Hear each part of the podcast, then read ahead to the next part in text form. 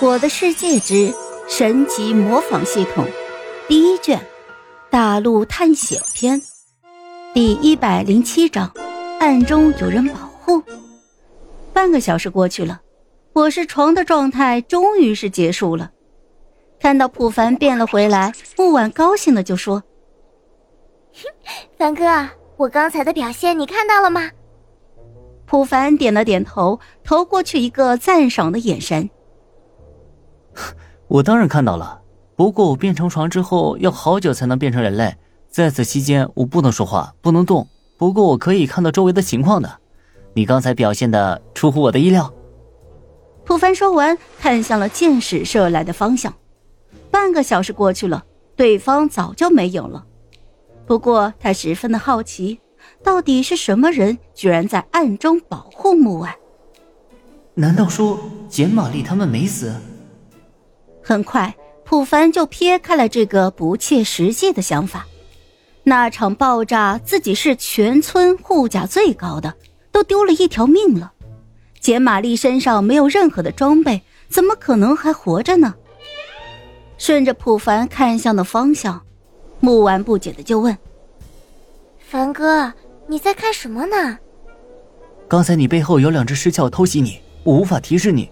不过，在这个方向突然射过来一支箭，成功击飞了那只尸鞘，这才让你反应过来后面有人的。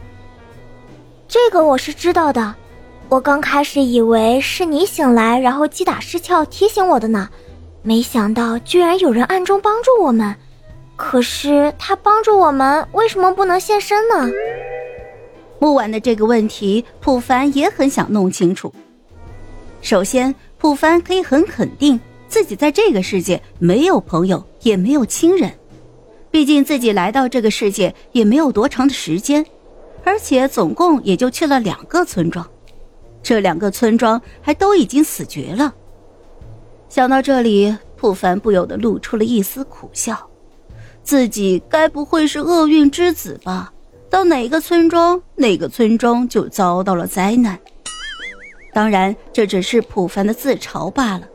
而他推测，对方很有可能是木婉的亲人，因为某种原因而不能够露面。普凡不知道该怎么说，他就只能够扯开话题。好了，先不说这个了，我都饿死了。丫头，你不饿吗？